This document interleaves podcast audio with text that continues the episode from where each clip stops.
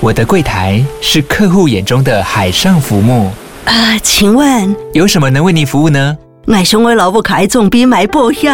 没问题。不过我讲需求讲不清楚，你慢慢来。办您靠岸，台银人寿一直都在，以安心、可靠、诚信、稳健为本，尊重多元，关怀弱势。因为台银人寿，我不再漂流。以上广告由台银人寿提供。而且这样听起来就是跟买一猫也差不多，会不会太感谢了？感谢过头了，感谢过头。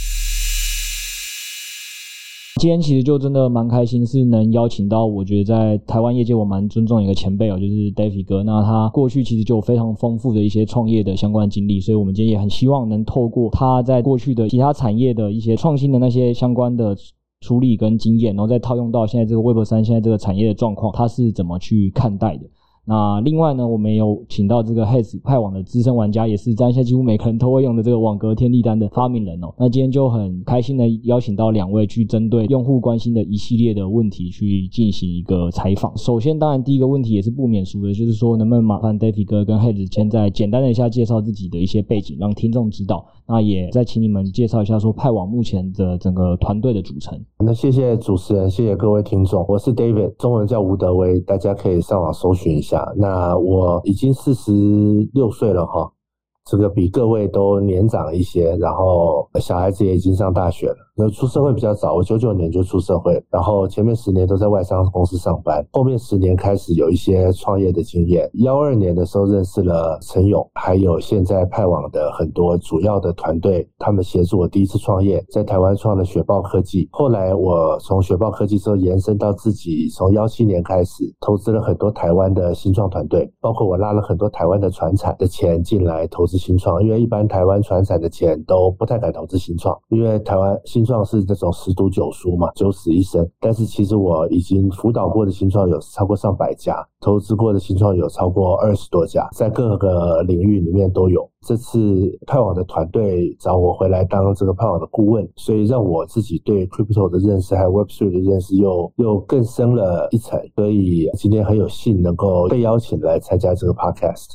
太开心了，听到 David 哥的这些经历，我想待会听众也会更好奇很多，就是 David 哥的亲身经验要怎么应对在这个 Crypto 的世界里。那再也麻烦 Hez 哥也帮我们再介绍一下。好，感谢主持人。Hello，大家好，我是 Hez，也是网格交易天地单的发明人，然后同时是派网的一个资深的一个玩家。然后我在 Crypto 炒币五年的时间了，可以算是一个老韭菜吧。所以也很开心能被邀请过来谈一谈自己对行业的理解，对一些事情的看法，跟大家做一些分享。然后因为我是拍网的资深的一个玩家，所以跟团队的沟通还比较频繁，也是看着团队从一个很小的一个公司成长为比较大型的一个交易平台吧。这个团队其实它的愿景很简单，就是希望能够做一些有价值的工具和功能吧。然后让用户真正的能够在七乘二十四小时不间断的市场里面能够赚到一些钱，其实说起来很简单，就是这么样的一个愿景。对，所以最开始的时候有了网格交易，我自己在使用网格交易的时候，发现确实它还是可以帮助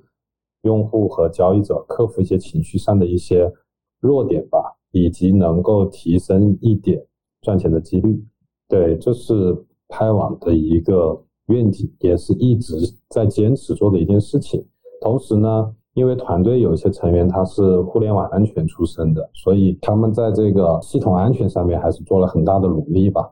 所以在不管是碰到什么样的一些安全的一些问题吧，我觉得我对派网还是比较有信心的。对，毕竟之前是专业的。同时，我觉得派网。当前的功能也越来越专业了吧？之前最早的时候是一些现货网格交易，然后现在有了一些期权，接下来还会有衍生品的期货、合约等等。这也得益于公司发展壮大以后，在亚太的总部设在新加坡，然后整个金融团队设在了纽约，所以还是网络到了海内外的很多高端的人才，把派网进行了很强大的一个补充吧。接下来的话。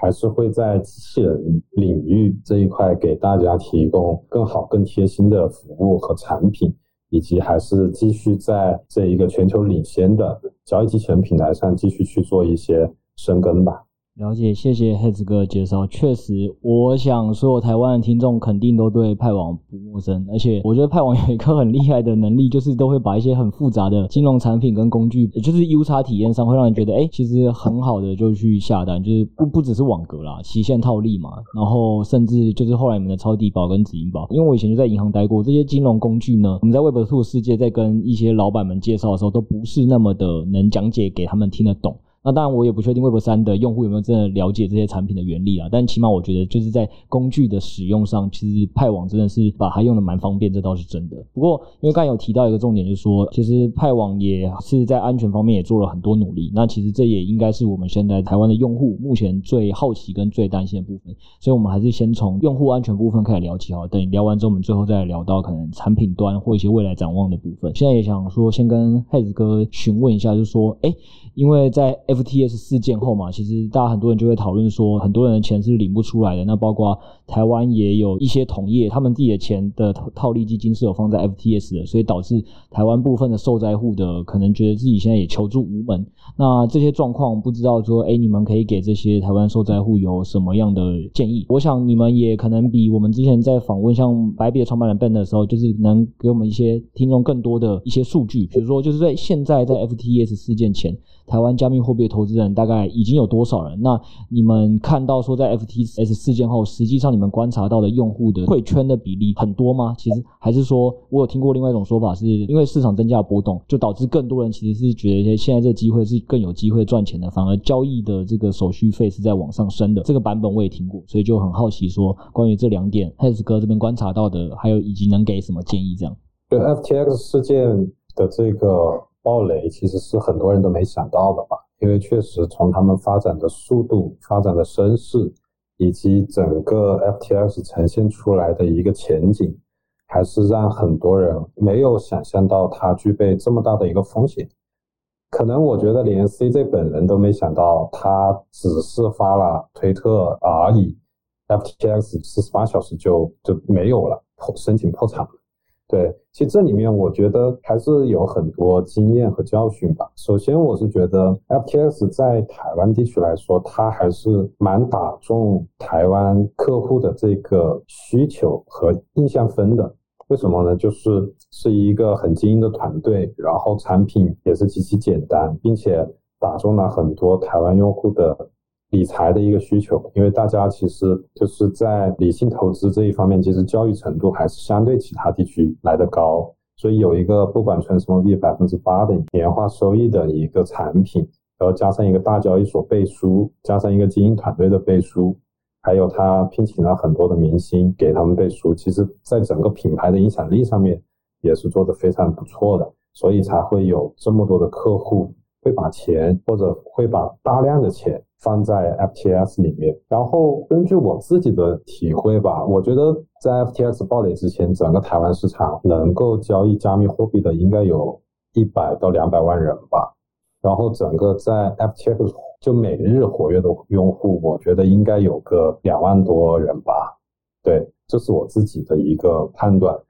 然后整体来说的话，FTX 还是吸收了大资金吧，所以才会对整个的台湾的这用户造成了很大的一个伤害吧，这是我看到的和觉得的。对，因为我自己的体会就是，很多人敢于把大的资金放在 FTX，包括我也在他们的微信群里面去观察过，就是很多人都是几十万美金放在里面。我是觉得，针对于这样的事情的话，我觉得我们还是可以总结一些经验教训吧。就是你看不懂的东西，你不要去投。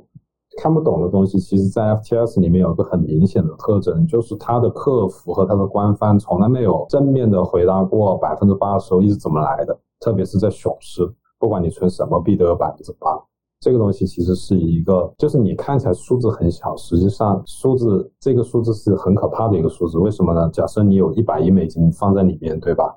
然后你一年要给出多少的利息？一年、两年、三年这样的下来，你到底要付出多少的利息？这是一个很庞大的数字，并且在币圈当前的体量来说的话，其实是很难去在熊市里面吸收到大量的资金，并且保证一个可观的一个收益率的。因为可能很多用户没有操作过大资金，其实你的资金越大，你能够获利的方式其实是越局限的。对，这就不像是一百刀看合约那样的一个方式了。所以在这个地方，其实要总结一个经验教训，就是当你不知道你的利润从哪里来的时候，你的本金可能就是那个利润。对，所以我觉得这个是发生的事情，要总结一个经验教训嘛。还有一个就是，假设你对这个圈子失望了。然后这一笔钱是你亏得起的投资，我觉得你可以退出圈子，然后去休息一段时间再回来。主要还是说你对于这个圈子的认识到底是怎么看的？你是进来投机，还是说我真正的是想了解这个圈子，并且愿意在这个圈子里面做一个长期的一个投资？其实这样的心理状态是不一样的。因为你要是做一个投机的东西的话，其实在当前这个市场环境下，你是对这个圈子非常的失望的。那你买什么东西，买什么样的资产，可能你都没有一个欲望。对，那对于像我，就是在这个圈子这么久了，并且我始终认同这个圈子的底层价值的话，我倒是觉得说，当前这个时间点是一个很好学习和投资的一个时间点，就是可以更好的在这个圈子里面去买到更便宜的资产，并且能够享受到这个行业触及低谷以后反弹的未来的一个红利。然后同时呢，派网也针对于这一些受害的客户吧，有一个心理上的帮助的一个活动吧，就是跟那个台湾的心理的咨询所，然后有合作。然后大家如果需要找人聊聊天、找人倾诉的话，可以去到派网的官方社群去了解，然后是免费的，你可以去找心理医生去倾诉你的一些心理感受吧。谢谢。确确实，这个找心理医生这个免费的这个行为哦，是蛮暖心的。所以，如果 听众真的有需要的话，也可以做相关的预约跟申请。那诶，就是黑子哥，我还是想跟您请问一下，那就你的观察，FTS 事件后，因为你刚刚有说嘛，事件前你观察火药用户大概有两万多位嘛，那在事件之后呢，你觉得大概可能不管他是投机也好，或者他就是真的伤心退圈来讲，这部分的比例大概掉了多少？我觉得，其实，在暴雷之前的话，我有观察一些关于加密货币的一些 SEO 的流量吧。其实，相比于牛市的时候，已经下降了百分之七十到百分之八十了。对，那这个事情爆雷以后，其实我是看到社群里面，包括身边的人，大量的人其实对这个行业已经开始失去信心了，就觉得说啊，这个行业是发展成这样，然后三百二十亿美金的公司，四十八小时就能够没有，对。然后我是觉得说离开的人还是蛮多的，特别是这一波受伤的，因为他大部分的钱都在里面了，甚至有些人贷款也放在里面，那么他还能留下来投资是不可能的。然后我看到维权群里面，我之前看的应该是七千多人吧，那我觉得这七千多人里面，如果有一半人离开的话，也离开了三千五百人，其实还是蛮多的。就从活跃用户数量来说，在整个台湾市场，三千多人、五千多人的活跃的用户其实是蛮多的。是了解，就确确实，如果对照刚刚两万多，那确实是一个蛮大量的离场的比例。那因为这件事件，就也像刚刚太子哥讲的，就是很多人可能就会觉得说，他没有办法想象一个这么多明星背书，然后市值这么大公司能说不见就不见。这在台湾可能相关能保护的机制又不多，所以也很想就是在这边跟 David 做个询问，就是关于这样子的一个产业的环境跟现状，就是对于我们现在可能还在圈内的投资者或。未来还可能有机会进来的加密货币投资的这个年轻的族群，呃，您有哪些这个产业的建议或投资的建议能跟他们做个分享，就让大家不要这么的灰心。我觉得从我这个年纪或世代的或我的经验的角度去解读吧。刚刚 Hays 讲了一句话，我觉得蛮认同，就是自己看不懂的东西不要投。其实我们投任何事情，像我自己喜欢投资新创，或者是各位主持人，这个对于股市都有非常。深厚的研究，加密货币也是。我想你们的准则也是看不懂的东西不要投。假设你一个公司看不懂它的财报，你应该也不会去买它的股票。那否则你就是以讹传讹。那 我们投资新创或者投资一个事业，我觉得也是这样子。那我觉得这是一个非常重要的准则。那这个准则就是能够保持你不会去人云亦云等等。那这个事件发生之后，对于这个产业的伤害，我觉得是也是有一定程度的伤害啦。像我自己的同温层里面，我要让大家进来币圈，其实本来就是一件在牛市的时候好像很容易说服，大家都还会拿来请教你，但是在熊市的时候，大家可能你要说服就比较难。那现在发生这个事件之后，你再去跟人家讲说你要不要来投资一点虚拟货币啊，要不要来玩玩派网啊，甚至比如说我想要拉一些这个 KOL，哎，我们大家一起来聊聊派网，我觉得事情都变得有点困难。问题又不出在派网，问题可能是出在别家。可是它对于整个产业的影响其实是蛮巨大的，尤其是我们想要扩圈这件事情，我觉得在这个时代就变得更难。所以刚刚 Hayes 也说，如果真的不放心的时候，休息一下也是可以的。现在我跟我自己同温层的朋友也是很恐慌嘛，因为搞不好比我还要再年长一些五六十岁的人，那是他们的退休金，很恐慌。我就说没有什么好恐慌的，你很恐慌你就你就先不要玩嘛。就是这个样子。那所有的事情在产业早期的时候都是这样，就是可能我的年纪大家还没有接触过我们所经历的事情，比如说 .com 的时代发生了一些很不好的事情，公司风风火火啊。但是 .com 要到什么时候才缓过气来，开始出现一些类似雅虎、Google 的公司，慢慢的上轨道，也花了五六年的时间，可能零五年、零六年之后才慢慢的上轨道。那那个零八年的这个雷曼兄弟事件，可能也让金融圈也这个倒退了三到五年的时间，才慢慢缓过来，甚至有的伤害到现在还在存在。这个是一个事故对一个产业的影响，然后另外一个就是一个新行业的影响，就是加密货币交易所这件事情，就是一个还是很新的行业，在全世界都是。那新行业的时候，就会有很多规则不明确，或者是有一些漏洞。比如说 FTX 这么光鲜亮丽，都还可以发生这样的事情，其实都是很出乎大家意料之外的。所以它一定有什么地方是有一些漏洞。那这些漏洞就是让存活下来的人，就潮水退去了，派网还活着，派网就要来秀肌肉给大家看，说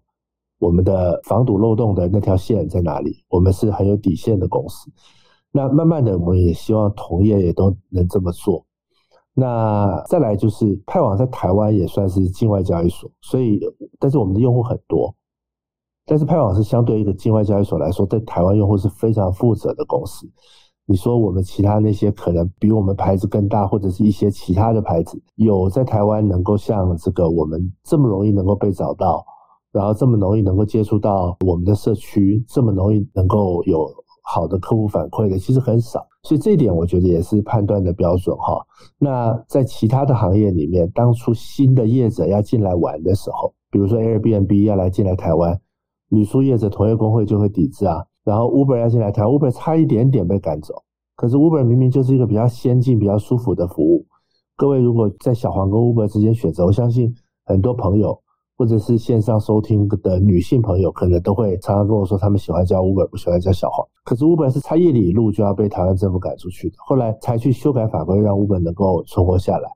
当初外送也是一样被抵制，很多事情进入台湾的时候也是没有法源。Netflix 能够在台湾播的时候，也有很多人说 Netflix 的影片有被台湾的主管机关审查过吗？他，你订阅 Netflix 的时候，他要开发票吗？所以所有先进的东西进入台湾的时候都会有。那今天这个事情发生了，其实很多人跟我去谈 FTX 事件，其实这个答案其实蛮简单的，就是你既然知道这么多人在用，但是它是先进的，那你政府如果要做的话，就是可以设一些关卡去帮大家把控这件事情，把好的品牌留下来，或者是给他一个合法的管道，让他进入台湾，更能保护大家的资产安全。不好的就用政府的机制把它排出去，那政府现在是不管，那不管的话就会导致很多台湾投资人遇到 FTX 这种不良品牌导致损失，我觉得是一个不好的事情，所以这个我觉得还是有亡羊补牢的空间。谢谢 David 哥跟我们的很多分享啊，就是我想对啊，对于线上听众来讲，就是现在大家看东西的首选之一一定就是 Netflix，然后通勤的首选之一就是有很谢有像 David 哥这样已经观察过很多产业的那个进入台湾的不便性跟困难的去跟我们做一个发声，因为。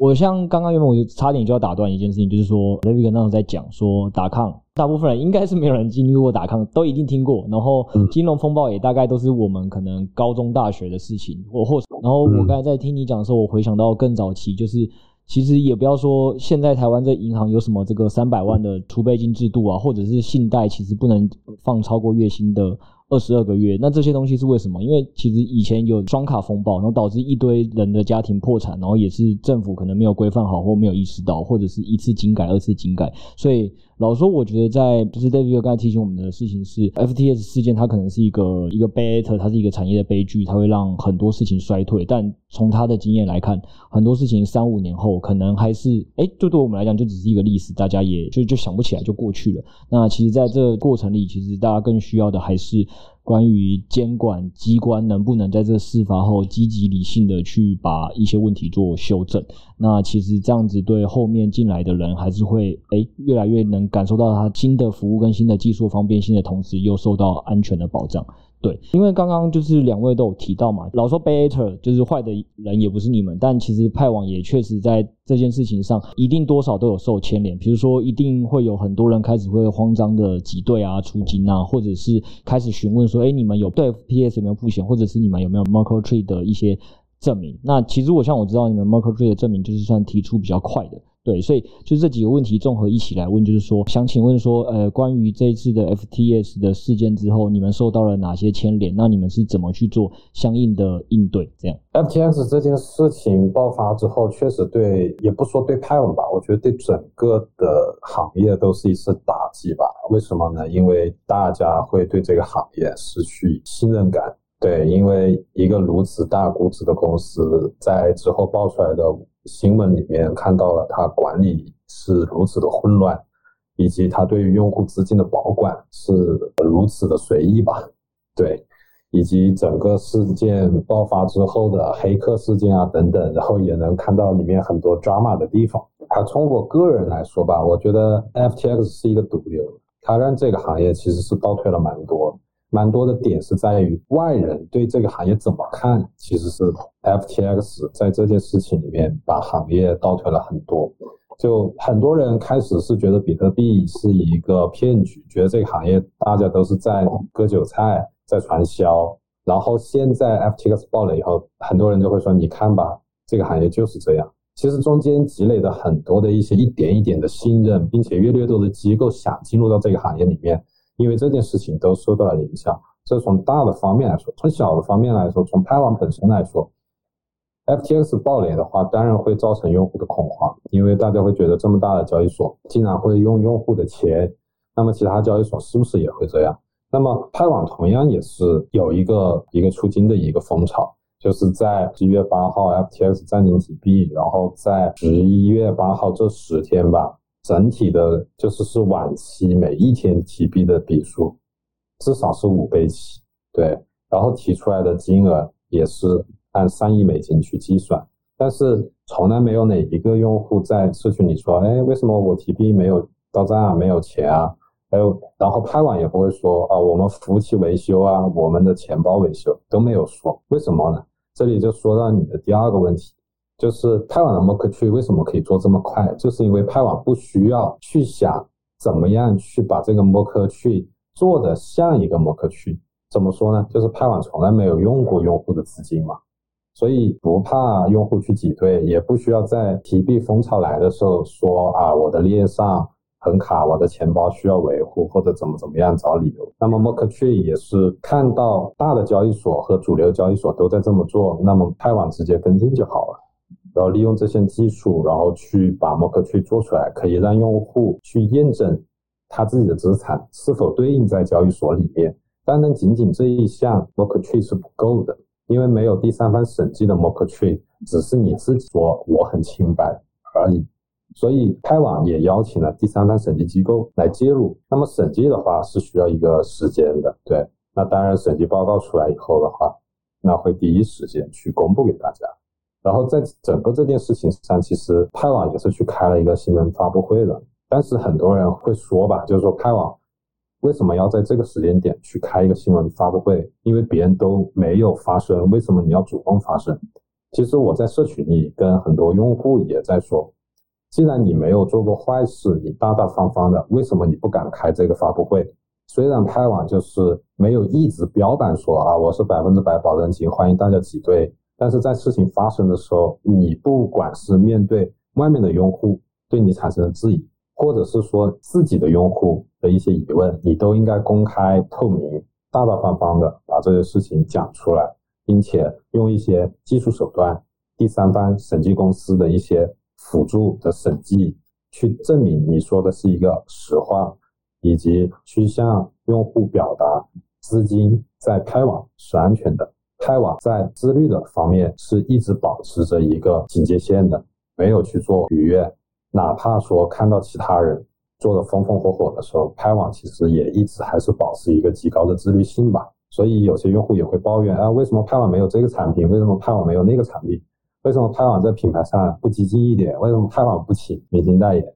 就其实现在大家你知道了吧？别人能做这些东西，是因为别人把底线拉得很低，所以他做到了。谢谢，我就说这么多吧。好的，我我觉得我刚刚就是从刚才黑子哥讲的，因为这个我记得我自己在 Podcast 也有聊过。我们毕竟现在有策略上你们家，所以老说我们的群友也会比较担心说，哎，派网到底有没有问题？我记得第一时间，然后那时候因为大家都很恐慌，所以很多人就是很积极的提币，然后说，哎，奇怪，为什么派网的提币被卡啦？只只有五千 U 啊？然后我就马上联络 Tate 嘛，因为他是我们的窗口，Tate 就大概十分钟内就回我们了，说应该是蛮多群友，你们因为在早期的时候并没有完成 KYC，所以才这么少。但实际上，我觉得一是派网的整个在事发当下哦，要去做 KYC 还是真的很快。我记得我们那时候就马上提醒群友去做，不到三十分钟内吧，大家都验证完了。然后那个提的金额基本上，我觉得不可能有个群友不够提的啦，就是在单一交易所是不可能会放那么多钱的。所以就我是觉得像这点确实跟黑子哥讲一样，就是。我不会有感受到说派网在事发之后有任何在提币上会去阻挡你，包括就是你们还开了一场直播，是教大家辨识各种产业里资产负债表到底怎么看。我记得还从什么流动资产、一般资产开始去教。我那时候想说，嗯，这个因为我自己是会计背景，我想说，诶，这个有必要从这个开始教吗？这是一个会计课嘛。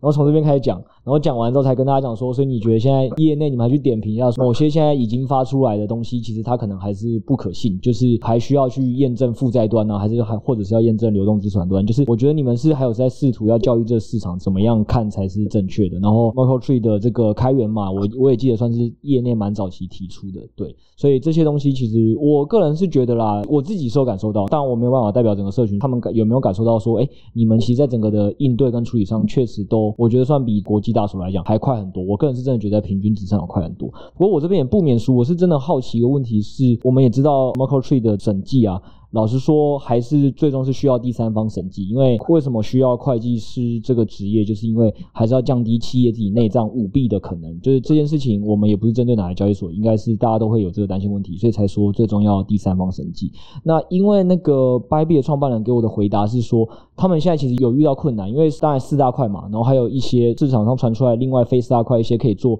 第三方审计的这些机构，他们其实都有去联络，但就他们也有遇到一个问题是，现在没有人敢帮交易所做审计。因为怕背锅，我是好奇，所以在第三方审计的部分，是派网这边是真的已经找到了团队在帮忙审计吗？还是说，其实你们现在也是知道这东西很重要，但是其实还在找的阶段？呃，其实是有接触过第三方审计公司，但是之前有签约过一家，但是现在我们觉得还不太好。为什么呢？就是第三方审计它其实是分两点，就第一点就是对内你是否认同他的能力，对，这个是一点。第二个就是对外用户是否认可它的公信力，对吧？两个部分组成的。就为什么说啊要去找大的，就是因为它有一个公信力在嘛。那如果你去找小的，你当然能够找得到愿意帮你做审计的。对，这里我觉得问题确实是存在。但是尽量去找到说既能够帮我们做的，然后也能够让大家相信的这么一家审计公司。那么如果说实在找不到，我相信也有其他的办法去证明自己要说的话是真实的话。因为如果拍网找不到，其他的交易所也找不到；如果其他的交易所能找到，拍网一样也能找到。对，所以我觉得这个是一个行业必经的发展之路吧。只需要大家保持观望，给一点时间，就到底谁在裸泳，就水落石出。是了解，就是说，其实也很简单，要么就是看派网是不是到时候又是第一个发出这个第三方审计报告的，而且这又是一间公信力还算强的审计公司，这是一个检验法。不然就是事后我们来检验另外一个方法，就是同业是不是都已经推出了，但派网迟迟没有推出，那或许在这时候大家对派网的小心程度就要往上拉升。但如果其实可能是同业已经推出了，然后派网又很快的，就是有办法也一起推出的话，其实可能这些问题就不大，所以大家就是现在在这个时间点持续的可能观望吧，产业的变化。这样子可能会是一个比较好的一个方式。那我再来就想要说，再接着请问一下说，因为其实币安是有从他们自家有一个 safe 的基金的储备啦，那这个部分目前是承诺说金额会维持在十亿美元，然后。包括我们有采访 BG 那边的董事总经理，他们那边也是原本是两亿美元的这个 SAFE 基金的储备，然后后来把这个基金储备在这个事发后说要拉到三亿美金，所以我们是呃好奇说，因为派网好像当初是有针对期限套利提出风险保障基金的，对，但至于其他类别的产品是否也会有计划要推出基金，或者是这个基金的额度有没有要往上拉？这样子可以保障，就是用户在黑天鹅事件的时候可以赎回。这里是这样的，这个基金其实要分两方面看。第一方面就是这个基金为什么会推出来？其实从整个的推出这个基金的历史来看啊，大部分的交易所最早推出这个基金是为了防止合约爆仓以后用户的维权而推出这样的基金。然后他们的收入的组成来源就是通过合约交易所的收入不断往基金里存钱，这样子保证了用户觉得说，哎。我在你这开合约爆仓或者穿仓或者故障宕机，你这个基金是有钱赔的，这是一个相对公平的一个环境，这是最早的一个基金出来的目的。然后之后这个基金做了一些衍生的含义，比如说黑客被盗了啊，我这里有钱赔，因为我这个资金池是透明的，大家看得到。衍生到现在就说啊，我这里有一个资金池，然后大家也都能看得到。这至少不管我怎么样，我这里有几亿美金、十亿美金能够赔给你。那么在这一方面，派网的考虑也是在，应该是在明年吧，马上也会推出对应的基金。为什么要到明年呢？是因为第一个 Mock Tree 刚做出来，然后第二个就是需要第三方审计介入，这里面会有一个时间点。基金的推出它其实是一个透明地址，然后这里会放在第三步，然后直接把这个基金直接给打出去。那么在接下来，派网也会上线很多的一些新的功能，然后这一部分功能也是需要时间的。其实关注我们的社区也能看到，就发生的这段时间里面，派网还是不断在上新，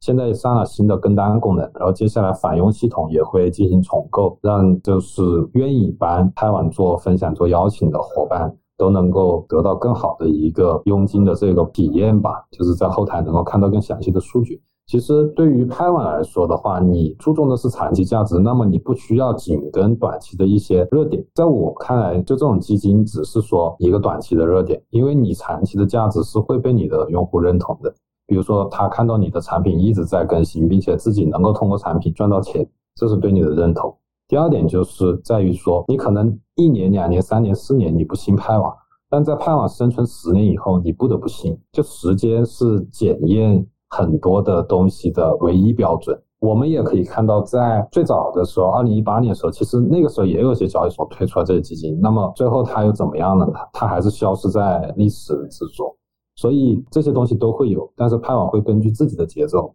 一步一步的把它都做好做出来。派网也不急着说用户一定要来派网，但是派网希望用户能持续关注一下派网，认识一下真正的自律性极强的交易所。在币圈是一个什么样的一个态度？在币圈去进行生存和创业，蛮特别的。大家听完这整段的感觉，就是确实像黑子哥讲的，感觉你们是很少数在采访这些关注问题的时候，你们不会去问一个大家可能现在想听的答案，就是哦，下个月、下下个月，好，我们现在就马上拉高，就没有，就是你反反而从今天一开始我们的访问，包括就是吴董自己有提到说，他甚至是一开始就实名哦。我的名字是什么？四十六岁，我儿子上大学。我觉得就是从这边很多的东西，然后包括你们后面就跟大家讲说，其实现在这个时间先退圈也没关系。那派网有自己的节奏，你现在不相信我们，你要提币也可以。那三年五年你不相信我们，十年后派网还会在，就是很特别。我只能说，就是这是目前我采访到跟互动到的交易所里，我觉得会让人感受到，起码从听起来啊，是真的想要做比较长期的事情的。那当然，因为我们还是可以理解用户现在是会恐慌的，然后也是会在乎短期的一些风险保障的，所以这部分就是社群的用户，就还有我们听众可以自己去判断，就是。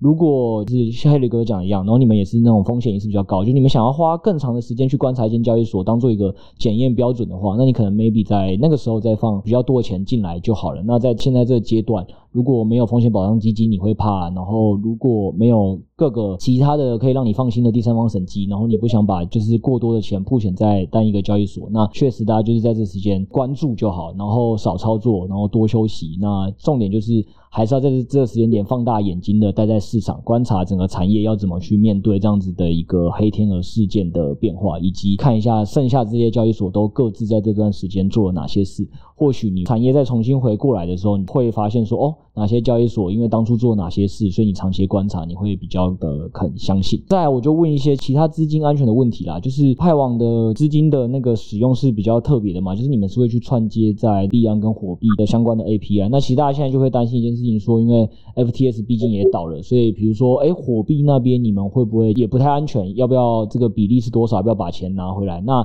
单放币安会不会也太危险？所以是不是还要去扩散到更多的交易所？那这个部分不知道你们目前是预计怎么去处理？这个确实是一开始拍网诞生的一个特殊的架构导致的吧？因为大家都知道，拍网所有的交易步骤啊，基本上都是让用户通过机器人完成的。比如说，网格交易机器人、马丁格尔等等一系列吧。现在一共有十六种免费的交易机器人，然后期权衍生产品也有好几种。所以，假设它是一个统一的流动性，比如说在派网内部去做的话，就很可能面临一个机器人打架的问题，因为大家都开网格嘛，这就变成了最早期别人问的“哎，我赚的钱从哪来的”问题。所以派网就用了一个可以说你在整个币圈都找不到的技术架构吧，就是把一个流动性聚在这儿，但是你实际上你的对冲最早是放在火币和币安的。对这样的一个聚合型的一个技术架构，中间这个底层其实非常非常的复杂。其实，在火币的前行的不太多了，为什么呢？就是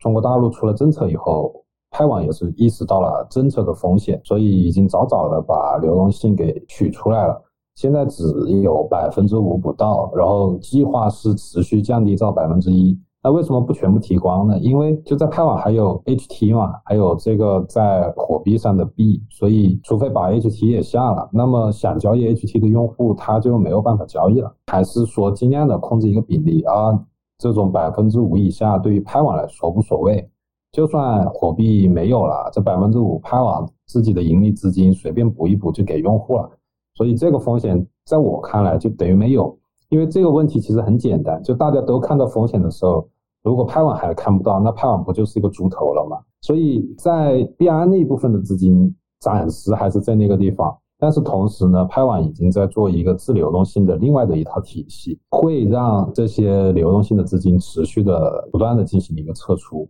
而你说币安一年内会不会倒？其实不敢去说百分之百不会，但是我觉得是极低概率的。那么有这样的时间，派网已经把所有的流动性重新做了规划，因为发生了这样的事情，其实对于派网来说也是一个警钟。虽然派网没有损失，但是也会让派网知道，在当前的一个这个流动性的市场里面，还是要有一个自发的流动性市场，是一个比较稳妥的方式。所以这里也请用户和朋友放心吧，就是这些警告和这一些善意的提醒，拍网都看到了，并且已经在就马不停蹄的在做一些事情了吧，然后去保证大家的安全。所以这一块，我觉得大家是可以放心的。好的，哎，谢谢黑子哥。所以我从我刚才听到的，就是说，其实时间轴你们也定出来，就是大概会在一年内逐步的做这件事。那第二点是说，流动性撤出，你说的流动性撤出币安之后，我现在听起来，你们是会直接放在派网交易所内部再做，不会再去再分散在别家上了，对不对？听起来是你们自己去做这个流动性的事。这里是这样的，就是从 FTX 和阿拉米达里面，其实也得。大家应该也可以得到一个教训，就是交易所和做市商最好不是一个公司的，因为交易所说白了，你只是提供一个平台，你做的是一个送水的第三方的生意，就别人渴了，你给别人一杯水喝就好了。对，但是你不要自己去生产水和自己去持有水。FTX、阿拉米达它之间为什么会变成这样？就是因为它作为一个交易场所，然后自己又作为流动性提供方去跟用户进行了对赌，只有了大量的头寸，那这样的风险是非常非常高的。所以为什么需要一一段时间去做这件事情？就是要不断的引入。第三方的好的做事机构，然后把自己的这一些流动性，比如说他在派网去做一个流动性，然后在币安去对冲，就是把派网之前统一做的事情分散给无数的人去做，这样子的话就是把风险全部打掉了。然后资金资产流动性本身还是在派网这个地方，只是说把以前连派网在做的一些事情全部打散分开，然后把外面的流动性又收回来。去做了一个逆向的一个闭环，去把这件事情去解决。谢谢黑子哥的这个回答。那再来就是说，因为其实我们上周有采访 b y b 跟 BGA 两间交易所嘛，那我们有那时候就问到他们说，哎，台湾这边监管的部分呢？他们其实现在也很难去申请牌照，因为台湾当地就像刚才吴董讲的是，可能法规上或者是监管上可能都还拿不定主意哦。那台湾目前基本上有推出的只有这个虚拟通货平台及交易业务防治洗钱，其实大家重点就是听到防治洗钱跟打击资恐办法，他们其实金管会可能比较在乎这个，因为这个做的好不好，其实很快就会被美国制裁，然后会不会列入外汇操纵国，所以比较在乎的是这个啦。但是我相信大家更在乎的是说，哎，是我们自己用户的权益的该怎么被。保障，所以这个部分不知道是不是也可以请你们再帮我们分享一下，说，诶，目前到底你们看到说台湾在整个推进加密货币法案的程度如何了？那投资人到底怎么样才有机会受到保障？那就是有没有什么方式是可以建议给监管机关的？派网毕竟现在也是一个国际知名的加密货币资产平台嘛，就是讲到说，在新加坡跟纽约当地都有蛮多高端的人才。那不知道在台湾的在地化的发展部分又有哪些的努力？我我我来回答一下这一题，就是刚刚主持人有说到，为什么一开始就报上名来？是这样子，我确实觉得派网是一个可以信赖的这个投资机构跟交易所啦，因为我自己跟这个创始团队可能都是认识十年以上。那我自己也去新加坡拜访派网总部好多次了哈，然后见识到在那边的规模，跟今天是一个我不认识的人给我钱说你不帮我站台，我可能都没有办法这样做，因为我认识他们超过十年，所以我能够帮我朋友讲话，所以我愿意做这个事情。那讲到监管的部分，因为现在对外境外的交易所，我觉得现在还是属于法律不友善。所以派网在台湾能够做的就是跟台湾本地的这个合规的业者来合作，来推行业务，透过本地的业者来推广，在这边做一些行销的活动。大概现在的情况是这样，但是这个情况我希望只是暂时的，因为你没有另一套法律出来去解释这个现象，始终还是会出事的。比如说直传销，好，这个。我们讲到很古早以前的这个，大概没有听众听过。在台湾有民国七十年有所谓红原案，从那个时候开始，大家都觉得直传销这件事情是一件很可怕的事情。可能现在在中国大陆还是不可以做这个行业，但现在在台湾，其实它是有一套法律可以遵循的嘛。那也有因为直传销而致富的，而且也有很多很不错的品牌，甚至开街边店，它就是一个行业的进化。那我刚刚讲 Uber 也是一样。Uber 刚进来的时候就有发生过司机奸杀女生嘛，那个时候就有一股势力说，为什么 Uber 可以啊？他又没有，就像你现在开小黄药没有性犯罪的前科，但为什么 Uber 没有？所以那个时候都一直说把 Uber 赶出去，那就属于行业早期。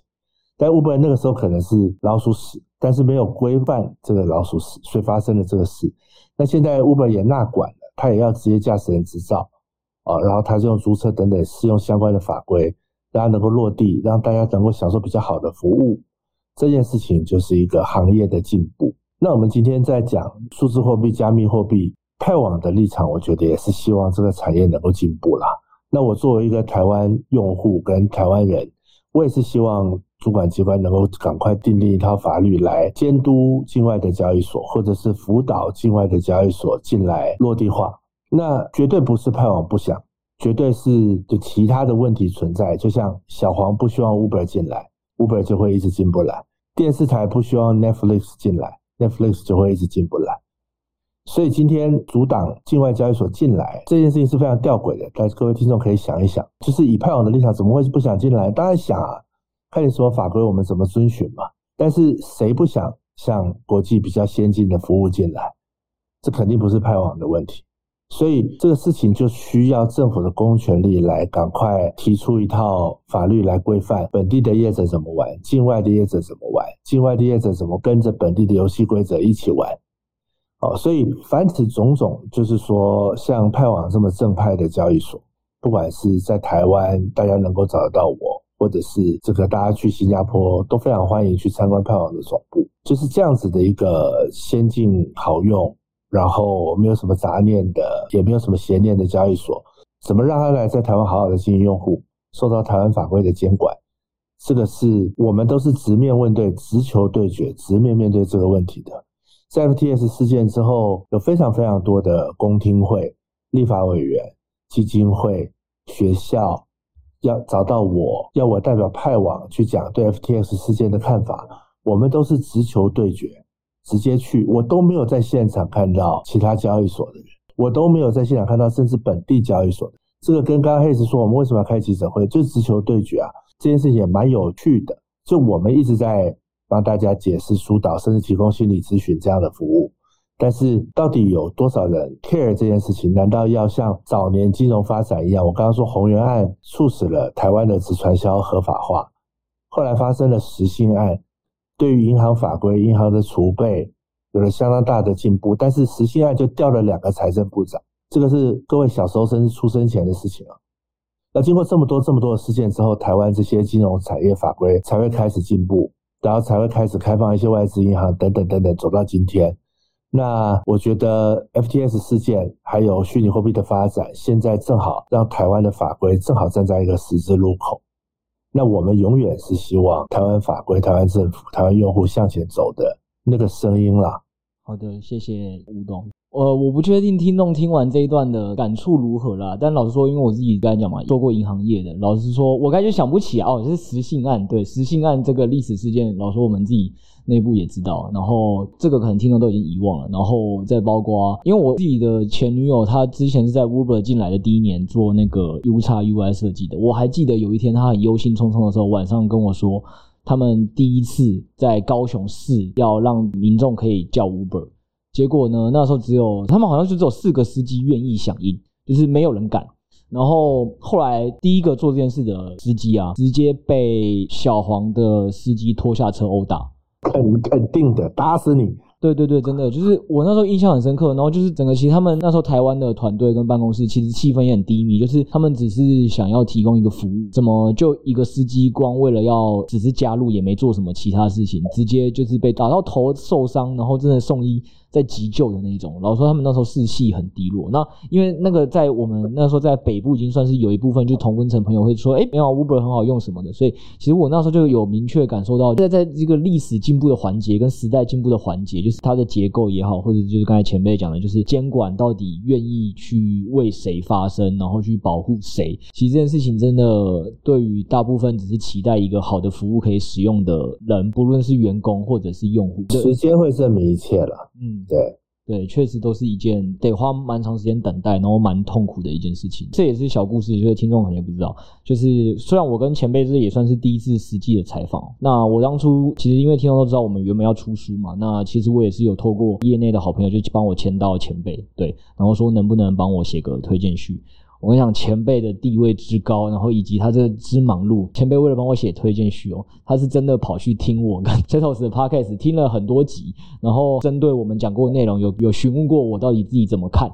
然后我们双方的价值观是不是一样。然后就问我说：“你到底怎么看数字货币？你对它长期怎么看？”他没有在问我短期的，包括这个台湾用户的问题，就在 FTX 事件出事的时候，前辈有在私讯问我说：“哎，那台湾用户的那个数据啊，我记得你好像在 Podcast 还是书里有提过。我要讲就是呼应前辈刚才讲一件事情，前辈做事真的是，我觉得他是在，我觉得蛮钦佩的点是，他是真的是自己花很多时间滴滴的啦，就是花了很多时间去去看去做的。没有啦，主要你们很优秀啦，你们书写的很好啦，所以我读得津津。有味，所以我 读完以后文思泉涌，一下就能写出来。换了别人，我可能没办法这么说。前面前面这不是互捧环节，对对对，我只是真的也很发自内心的就是跟听众介绍一下，因为可能听众以前是真的比较少接触到前辈或者是 Hayes 哥，但是我自己这个也都是第一时间的感受。我找其他人写推荐序，有的可能也是哎、欸，就是说好啊，就是反正看你那么平常的业界的声量应该还 OK 吧，然后就就帮忙写了，然后书也不一定真的有看，就是也感受得到这种。那但是就完全是可以感受到 David 哥是真的非常用心的，就是在介绍我们，就帮我们写之前，他自己花了很多时间，想要试图了解我们，然后甚至就是问了，比如说，哎，我们的背景啊，我们到底几岁啊，我们团队多少人啊？我觉得他是花了很多时间，要先去了解后才去写，所以我觉得是完全呼应到我。觉得他说他在那个新加坡派往的朋友，他肯定是认识了十年以上，所以他才敢去推荐。那这个我我个人是觉得，起码以我自己的自身经验上，我是觉得有没合到这件事情的啦。诶，那因为真的时间也确实比较长了，所以我们也就再问最后的问题，就是说，那因为派网的总部就是一直也是在新加坡嘛，那不知道就是说在新加坡在区块链与 Web 三产业上，到底是有哪些发展的诱因跟想象力？因为就是我记得最近 Token 二零四九也是办在那边，台湾到底在这一块我们应该怎么去追上？然后以及派网预计在这边要扮演什么样的角色，提供哪些产品跟服务？这样，我先讲，然后 Hayes 补充哦。这一题就是，如果是以台湾人的观点来说的话，我是觉得很感慨啦。我们小时候开始有民主选举的时候的三十年以前，那个时候所有的候选人都说我们要超过新加坡。到上个礼拜结束的选举，候选人还是说我们要超过新加坡。就这三十年来，新加坡跟台湾的差距，谁超过谁，谁比较大，谁比较先进？当然是新加坡啊，因为新加坡就算它没有腹地，然后资源很少，然后人才可能搞不好台湾工程师人才比较多，但是新加坡就是能够在法规跟欢迎外资进来，以及外资进来以后的落地合规的协助，以及辅导外资进来用人，甚至让这个外资的高管进来 settle down 的整个过程中，提供很多的服务。那 crypto 这个行业也是一样，比如说在很多国家很敏感，但是在新加坡其实是。相当支持跟欢迎这个行业的，不只是 crypto，整个 fintech 其实都是。我又想到我的小时候，台湾说要变成亚太金融中心嘛，结果又二三十年过去了以后，台湾剩下什么？这个跟我这一代真的没有关系，也要跟主持人跟听众报告，真的没有关系。我小孩现在大学，我觉得跟他们比较有关系，就是跟各位更年轻的听众是有关系。就你们将来要做什么，在台湾能做什么？就是做服务业吗？做服务业也没什么不好。但你们的行业选择，台湾已经失落了一个 Web Two 的时代，难道还要再失落一个 Web Three 的时代吗？我我这个一展开讲哦，讲不完了。主持人另外邀我讲另外的节目，好，这个我举这个例子实在是举不完，所以我觉得我自己常常去新加坡，我是感慨万千啊。那请 h a y s 再帮我补充一些。那我帮你补充一点新加坡的部分吧，因为我本身人在新加坡嘛，就新加坡，我觉得还是比较多元和包容吧。这个是一个比较呃重要的点，还有就是在这边华人也比较多。其实从整个的 Web 三也好，Crypto 也好，整个华人在这个行业里面其实还是有比较大的一个先发优势的。你不管是矿场还是交易所还是项目等等方面，对，只是近两年因为中国大陆的政策的原因，让很多人暂时是去出海去做调整，然后让欧美的声音变得很大。其实，在最早之前，可能前两年、两年吧，都还是最大的声音还是在华语地区的，对。所以，因为新加坡的包容和文化、种族的多元性吧，对，还是接到了一部分这样溢出的一些红利吧，对。所以，让新加坡的声量突然大了很多。还是希望台湾也能够变得很开放和包容吧。让一些真正喜欢台湾、愿意在台湾生活的一些创业者或者一些工作者，也能够扎根台湾，然后帮台湾发出属于他的声音，以及帮台湾本地做一些贡献，然后也让台湾的这些很多的热爱这个行业的人吧，能多一些机会去做一些有意义的事情。我就补充这么多吧。完了，我觉得整集我们聊的都确实蛮宏观、蛮哀伤的。我听完，我的第一个直觉想到也是，因为其实我们最近这六集，我们后台数据啊，居然最高的一集是在讲说，到底 Crypto 要如何出金跟如何报税。那这件事情就是呼应新加坡，也是新加坡根本就不会有这个问题，因为新加坡是目前是没有打算征资本利得税的国家。那我们自己团队内部就会开玩笑，就是其实台湾根本也不是大家不愿意缴税，很多时候大家是哎、我们都知道如何入金。我们知道如何把台币打入加密货币，我们不知道该怎么出金，这是全内在这一次发生这个事情的时候一个很大的问题，就是银行申报到底该怎么申报。其实今年我还特别这件事情跟银行的经理他们去询问，在今年是没有加密货币外币汇回的这个申报的，央行根本没有给。那是到可能这件事情之后，可能他们才紧急的去讨论，然后决定明年多加报一个科目，这样对。那所以过去这些年来，大家可能从外币汇回台湾的是想要找到一个合适的要去报的项目都没有。对，然后税制也是，确实蛮多事情是蛮感慨的。也如刚才 Daffy 哥所说，就如果有机会的话，还是很希望能再邀请他来认真的跟我们分享，说他所看到的台湾的发展啊，以及他跟政府第一线一些直面上，就是我们还有哪些可以注意，或者我们可以去利用社群的力量去促成。怎么办？我觉得不会有人要听，就是儿子都不想听我讲话了，所以我觉得年轻人都不爱听说忧心忡忡的那些老头子的说法。讲实话，我认真也觉得这一集的可能听众也会可能会觉得，哎，好像跟我预期的不一样。但我不知道哎，就是我我个人是真的会觉得对 DeFi 哥讲的蛮多事情是很有感触的。然后我确实是想要听更多的。那、听众可能更喜欢就说接下来是涨还是跌？接下来你觉得比特币会跌多少？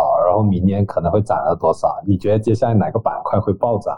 能不能推荐几个百倍币？我觉得这个应该是听的比较多的吧。对对对，确实是这样说，没错啊。所以也麻烦我们听众展现我们的素质，好不好？不论是在 Podcast 五星好评，或者是赖群主，就是留下留言说，哎，感谢 Daffy 哥也好，或黑子哥来讲，就是他跟我们今天分享很多可能跟大家期待不一样的面向，但我真的个人觉得大家需要很注意，或者是很想去交流的。那这样子我们其实才比较好再去邀请 Daffy 哥，就是让他畅所欲言，放开讲说，哎，你看这个其实后台流量大是 David 哥。我们的观念啦，我们讲一个观念嘛。那因为因为大家认同我们的观念，所以大家会认同派网，对不对？很多人是没有，很多其他的敬业同业其实是没有这个观念的。我们其实就是非常的光明磊落。其实你是要看啊，其实你真正的去看 FTX，可以发现其实很多表面的东西，就是你不要看别人说了什么。你就看别人做了什么，还有这个公司的人是很重要的。所以我们今天录节目就没有跟大家讲什么财富密码之类的，更多的还是讲，哎，我的价值观和理念是怎么样的，我看待这个行业是怎么样的，跟大家做一些分享，让大家能够更加的认识派网的人到底是怎么样的，怎么样去看待一些事情，然后怎么样去做一些事情。我觉得这个可能确实是跟之前很多的分享不一样了，但是我觉得这也是一个能够很真诚跟用户交流的一次吧。不能每一次上节目都让用户加仓嘛？对啊，以前有 直播的时候上节目说，哎，这个时候可以加点仓了，可以买一点，我先自己先买了，我先收为敬，重仓进去死了算了之类的。对，那是其实是一个很社区化的，我觉得一种氛围吧。但是今天呢？话题谈到 F T S，谈到行业，谈到等等一些东西，我觉得就没有那么，我觉得可能没有那么随意吧，就还是会比较理性的去讲一些东西。确实，不过我我个人真的还是觉得蛮好的。这也不是因为现在在采访你们这样讲，因为就像海子哥刚才讲的，老实说，我们如果就是每次采访的时候听到都是什么，哎，加仓啊，哪个百倍币啊，老实说那也失去了我们要采访交易所，然后甚至是采访到就是呃两位这么德高望重的前辈的机会嘛。老实说也蛮可惜的。我们本来就是希望听到更多关于你们对行业或对监管或对于你们自己交易所怎么去经营的一些看法。那观念相同的，可能就会一起前行。那这。这个观念不同，当然就也没办法，所以我个人还是觉得蛮好的啦，对啊。那今天也很感谢两位给我们采访，这样谢谢。好，谢谢，感谢。谢谢。好，那刚刚这个就是派网的采访啦。接下来我们最后就是要宣布一个重大的消息哦，这个资深猫友感谢祭。嗯，这个企划莫非你是参考什么感谢祭想出来的？呃，感谢祭呢，就是 Uniqlo 的那种感谢祭，大家应该知道感谢祭的意思吧？哦，请说。对对，感谢祭就是对于我们资深这个用户的一些回馈嘛，所以今天就是推出这个计划。那为什么出这个计划呢？诶，因为呢，我们这一集上线的时候，我们的 Press Play 专案也差不多上线满三个月了，哦，所以我们想要鼓励也感谢这一些长期支持我们的群友了。哦，如果你现在突然觉得这个感谢祭跟想象的不一样，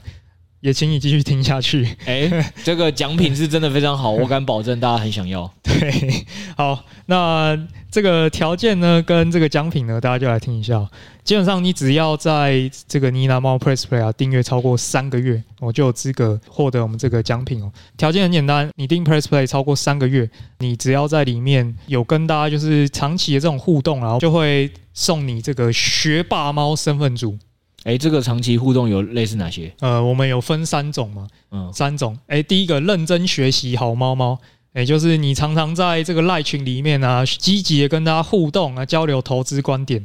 那认真向学。对，那第二种叫守望相助好猫猫，哎，就是你常在群组里帮大家更新一下最新的热点资讯，比如说，哎，前几前几个礼拜出的文，好像现在又可以用了哦，这种哦，守望相助好猫猫。那第三种就是热心助人好猫猫，就是呢，哎，你不用很熟，哎，你也不用很会打单，没关系，但是你积极的在里面帮一些新手的群友解答他们的疑惑，我希望可以促成这个社群的这种双向互动的这样子。对，所以只要你符合以上这三个资格呢，都有机会入选我们学霸猫的这个身份组。诶，学霸猫我听起来还好哎，就是还还有没有更务实的奖品啊？好，这个学霸猫身份组呢，就是你拿到之后，基本上。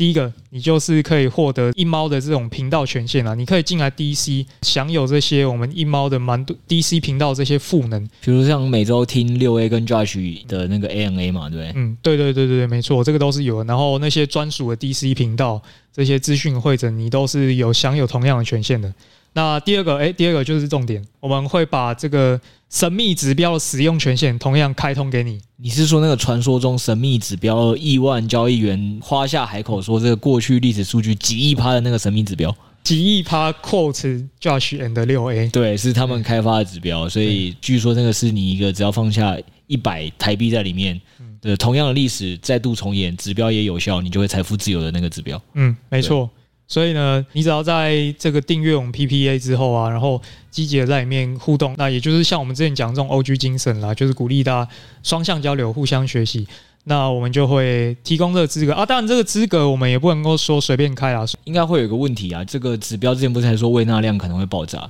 对，而且这样听起来就是跟买一猫也差不多，会不会太感谢了？感谢过头了，感谢过头。对，所以基本上呢，刚刚提到的这两个身份组以及指标使用权，我们都会限定在六个月。哦，所以已有期限限定了六个月。对，人数上应该有限制吧？我们每个月会挑出三个学霸猫友。哎呦，这个月月考班排前三，这样就对了。对对对，班排前三。好的，好的，好的。那所以听起来是每个月吗？PPA 每个月之后都会挑出前三名。每个月都会有前三名。对啊，当然也不是说考好就摆烂。那考好之后，他在 DC 又要做什么事呢？就是我们六个月到之后嘛，我们就是会看你这段时间可能在尼拿猫这个 DC 里面的一些反馈吧，也希望呃你能够持续提供我们很多输出很棒的内容，这样。嗯，就是跟现在尼拿猫 FT 的持有者双向的交流跟沟通，都成为妈吉妈的好朋友，这样。对，对，完成一个良好的出国留学计划。对，就帮他再延长半年，再延一次。对，对，所以就真的有可能享受到一整年的指标。对啊，这是鼓励，这不是延毕。OK，听起来很不错。对，在订阅了我们 Press Play 之后呢，也不要浪费我们这个群组的交流。嗯，那只要互动就可以再多享有这些身份组啊、指标使用权，大概是这样。跟呢喃猫 NFT 的持有者成为好朋友，然后又可以享受一年的指标，搞不好就先真的遇到财富自由的机会。听起来很不错。这个每个月有三个嘛，然后听起来如果一年完全顺利，可能就会新增至少三十六位。对，哇，好爽哦！可能现在最最后还有一个问题，就是说，哎，有些人可能现在现在听到这节目的时候还没定三个月，因为相见恨晚，这也没关系，嗯、每个月都会有班排前三嘛，好不好？对，班上前三名被送进这个呢喃猫 FT 大联盟之后，四五六名就出头天啦，累积满三个月，换你是这个考试的学霸了，好不好？嗯。对币圈的那句话还是跟大家讲一样，留在场内久的，呃，这个 赢家就是你，好不好？嗯，对对对，所以你只要持续的有在我们有订阅我们 PPA，然后还有在这个 PPA 里跟大家就是互动良好的话，哎，你就会有一天登上 NFT 大联盟。好，关于细节更详细的想要知道的，就再直接去底下资讯栏看到我们那个精美的企划。好，那今天就谢谢大家，大家拜拜，拜拜。